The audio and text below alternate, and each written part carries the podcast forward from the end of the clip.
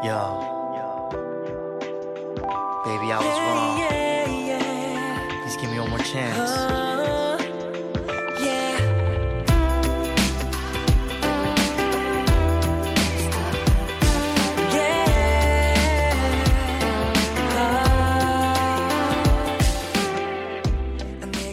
好，这里是鸭肉卷饼 FM 四二八六三八，欢迎来到李钟硕和金宇彬的世界，我是主播一颗菜。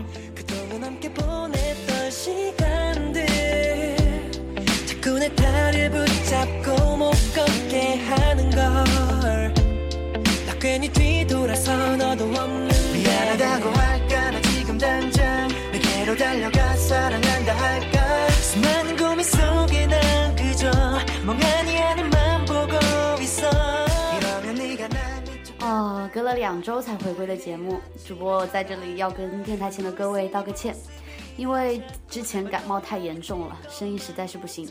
所以就少做了一期节目，不过也是为大家的耳朵考虑了，嗯，请大家原谅。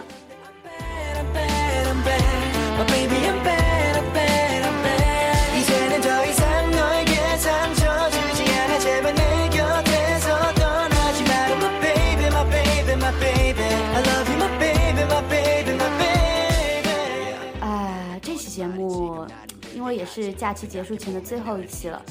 估计等开学以后，节目的更新频率又会变得不稳定啦。喵喵！不过很快就会有我们的饼子的 fan meeting 了，还有刘二丫的 fan meeting。鸭肉卷饼随时待机，场场不错过哟。大家也可以先期待起来。那么接下来进入本周的节目正题吧。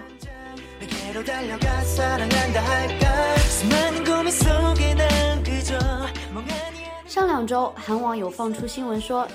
雨冰新作讨论中，来自洪氏姐妹的作品《济州岛盖茨比》，新闻放出的当天，说是还在讨论当中。女主人选呢是我们的江素拉。新闻放出的第二天，素拉妹子就已经敲定决定出演。但是，一直到现在，我们的雨冰也还是没有动静。不知道金演员考虑好了没有哈？《济州岛盖茨比》是以济州岛为背景，讲述财阀三世的小儿子白建宇和有着身世秘密的女主李正珠之间的爱情故事。呃，虽然感觉是有一些些玛丽苏啦，但是由红师姐妹搭档最佳爱情的导演一起回归的作品，还是值得期待的。希望我们于冰可以在二零一五年为我们带来全新的作品啊！我们时刻都期待着。啊，顺便一提，Top Star News 最近还在进行二零一五年最受瞩目的男演员投票，我们金宇彬金演员对打最近各种让大家对不起本命的大势演员池昌旭，不知道结果会是如何呢？雨冰呐，快点接戏吧。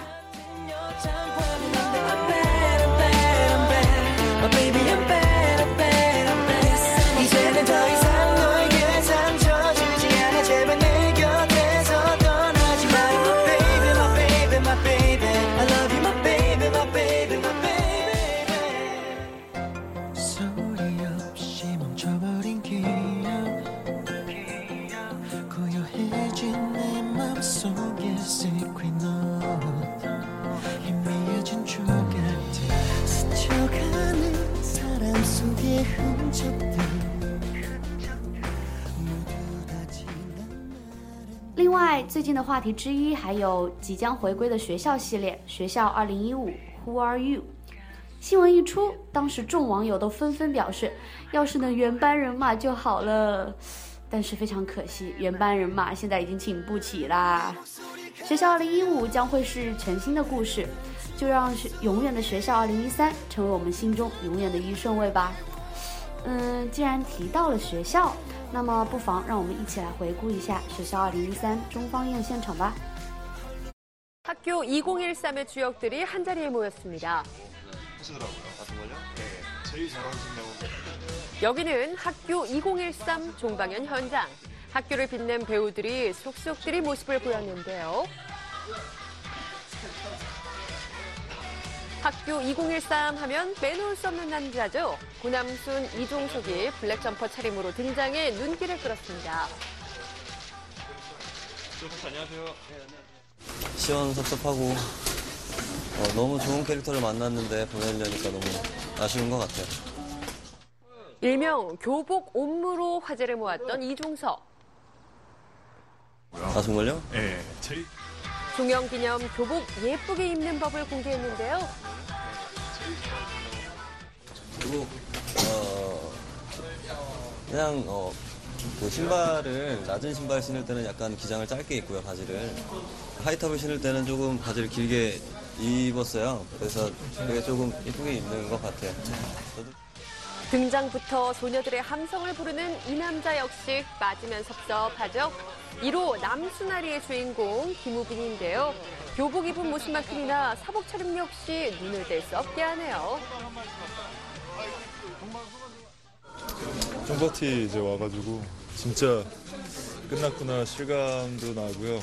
너무 아쉬워가지고 오늘 지나면 친구들 다 못 볼 생각에 너무 아쉬움이 크고 그리고 저희 드라마 학교 2013 많이 사랑해 주셔서 감사합니다. 앞으로 좋은 모습으로 인사드리겠습니다. 감사합니다. 예,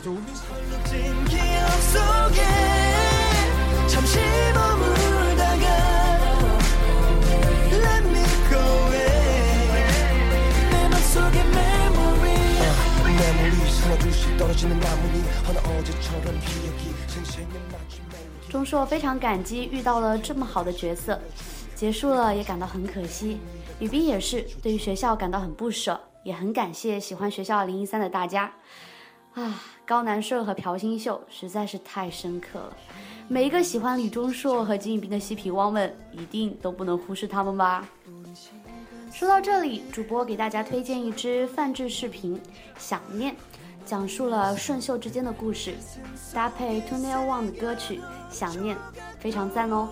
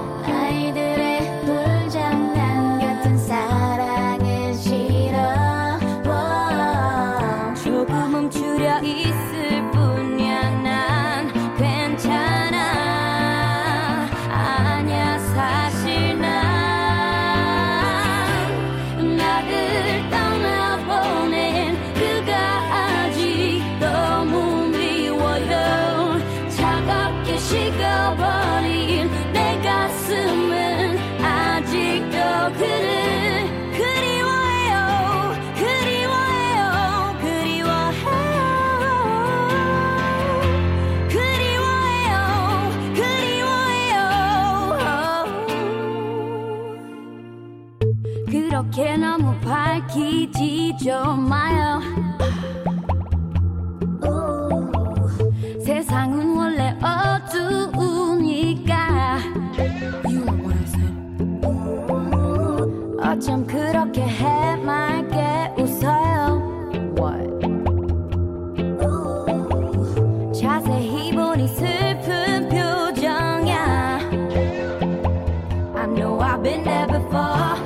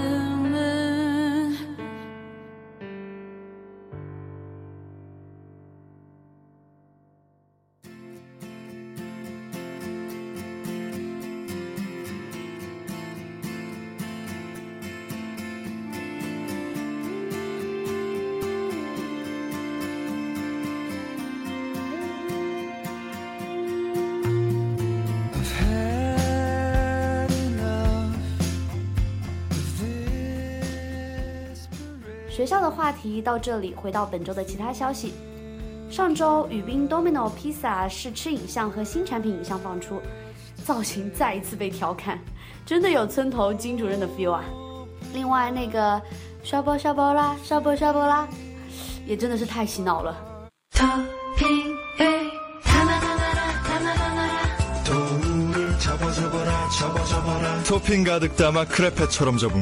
이것이바로도미노트윈크레페피자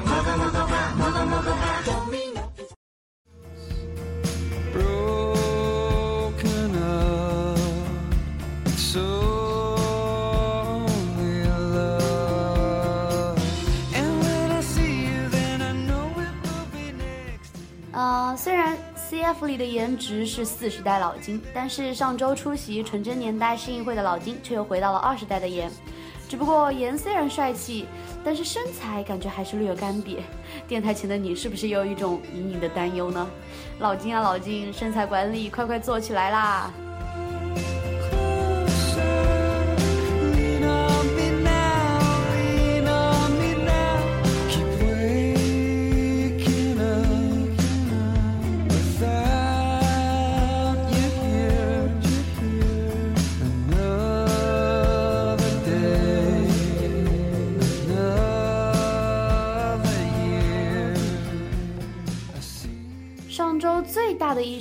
应该就是电影二十的 movie talk 了。talk 现场的宇兵很放松，颜值也非常高，好笑的梗也非常多。只能说，金宇彬真的是卖队友专业户啊！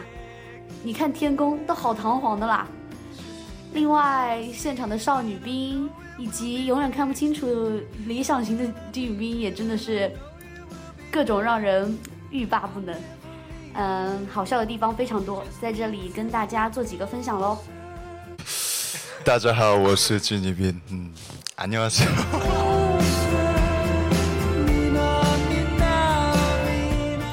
嗯，talk 一开场，MC 就说于彬在中国人气很高，于是金演员就用中文打了招呼，非常乖哦。谈到关于夜店的话题的时候，于彬这样说道：“저는스무살때처음나이트클럽에갔었 죠。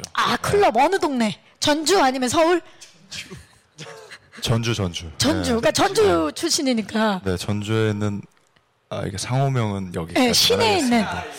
아니요, 아니요. 거기가 그 대학가 앞에 있는. 아, 대학가 네. 앞에 어땠나요? 신세계였고 조금 저는 민망했어요. 응. 이게 앉아 있다가 이렇게 음악이 나오면 스테이지에 나가서 춤을 추는 그 시스템이 너무 낯설었고 어 춤에 자신이 없다 보니까 뭔가 괜히 나 춤 못 추는 걸 다 쳐다보고 있는 것 같은 느낌이어서 아. 좀 저랑 안 맞더라고요. 자 갑작스럽게 질문 드립니다. 네. 그날 부킹 했나요 안 했나요? 부킹이 안 할래 안 할 수 없는 시스템이더라고요. 어, 솔직했어. 예. 어, 아 진짜로. 솔직했어. 아닌가요? 안 가봤어 저는 진짜. 뭐, 네? 네? 네?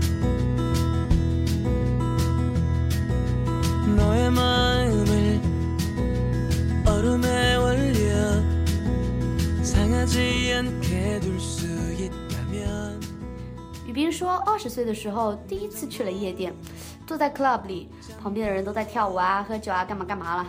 他当时真的感到非常的迷茫，觉得夜店真的跟自己不合适。雨冰呐，你确定夜店真的跟你不合适吗？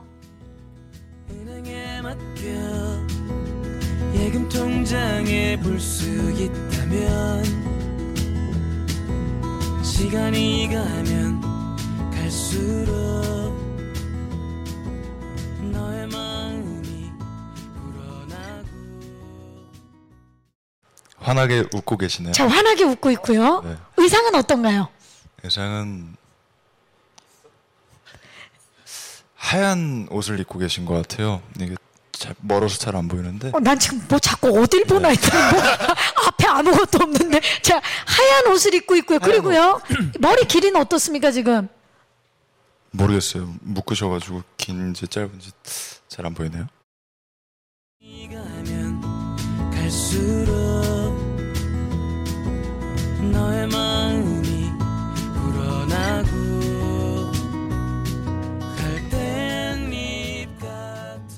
到自己的理想型的时候，我们的金演员才是真的感到迷茫呀，永远都看不清自己的理想型到底长啥样。好啦好啦，我们知道都有家世的人需要考虑啥的理想型嘛。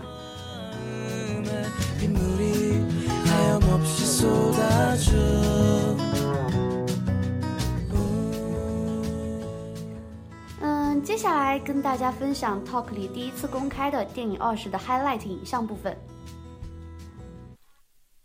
우린 평생을 함께하게 된다는 그 흔한 고등학교 친구들이다. 특별한 계기 없이 관계의 성립이 이루어지는 공간에서 만났지만 우리에겐 나름의 소소한 계기가 있었다.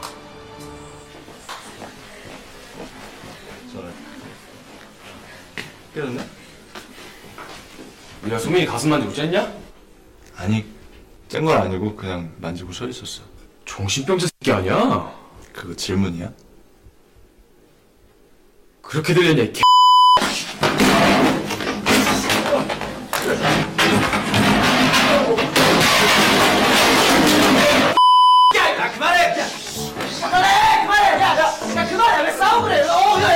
야, 아 중딩도 아니고 아 같은 반 학우들끼리 이게 뭐 하는 짓이냐? 그것도 여자 때문에? 아, 합리적으로 해야지 합리적으로.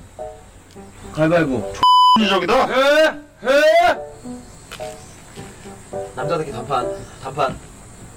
가위바위보!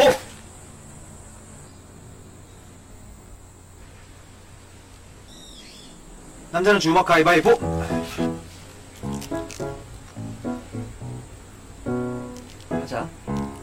가위바위보 가위바위보 가위바위보 가위바위보 일단 내가 사귈게 가위바위보도 내가 이겼고 가슴도 내가 만졌으니까 야 근데 뭐이 뭐, 관계가 뭐 평생 가겠냐? 어? 음, 니들은 내 옆에 있다가 내가 헤어지면 둘이 갈위바위보에서 이긴 사람 을 사겨? 그럼 됐지? 뭔가 좀 이상했지만 그때부터 뭐, 대부분의 시간을 우린 함께했다.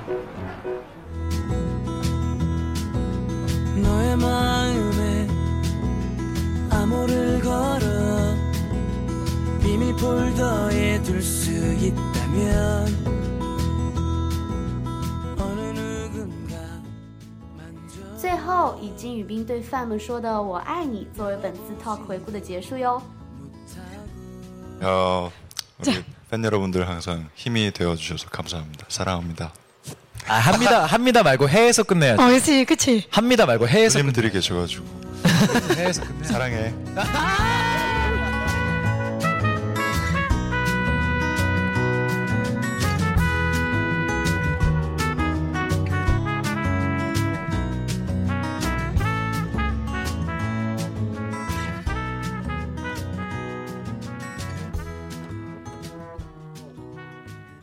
啊，本周的节目是不是快要成为金宇彬专场了呢？啊，主播我也没办法，我们的李演员好像又开始玩失踪了。虽然有广告商放照片、放影像，但是一直没有看到李演员真正的近况呀。估计宅男又躲家里煲剧了吧？嗯。那么以上就是鸭肉卷饼本期的全部内容，下期就要结束了，主播我真的好伤心呐！开学后的节目不能按频率更新了，但是还是希望大家可以等待我们鸭肉卷饼哦，毕竟卷饼一直都在，只不过是不定时限量供应。嗯，那么期待与大家下一次的见面，安妞。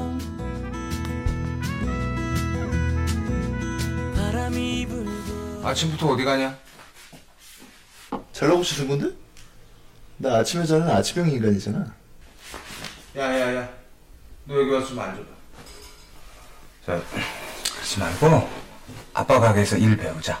요리학원 다니면서 살살 배워. 어? 무슨 집안에 요리사를 두 명이나 둘라고 그래. 그 주방에 같이 있기는 내가 너무 생겼어. 안 해. 여보, 얘 오늘부터 용돈 주지 마. 뭐? 어, 너무, 너무 폭력적이네 아버지. 무슨 내 양육권을 지금 포기하겠다는 건가? 아, 그럼 자네는? 뭐 지금 인생을 포기하겠다는 건가? 하루 종일 먹고 자고 싸고? 그냥 먹고 자고 싸고가 아니지. 잘 먹고 잘 자고 잘 싸잖아. 얼마나 어려운 건데. 또 클럽 에서 밤새 놀았어요. 내가 나름 바빴어, 나름. 예.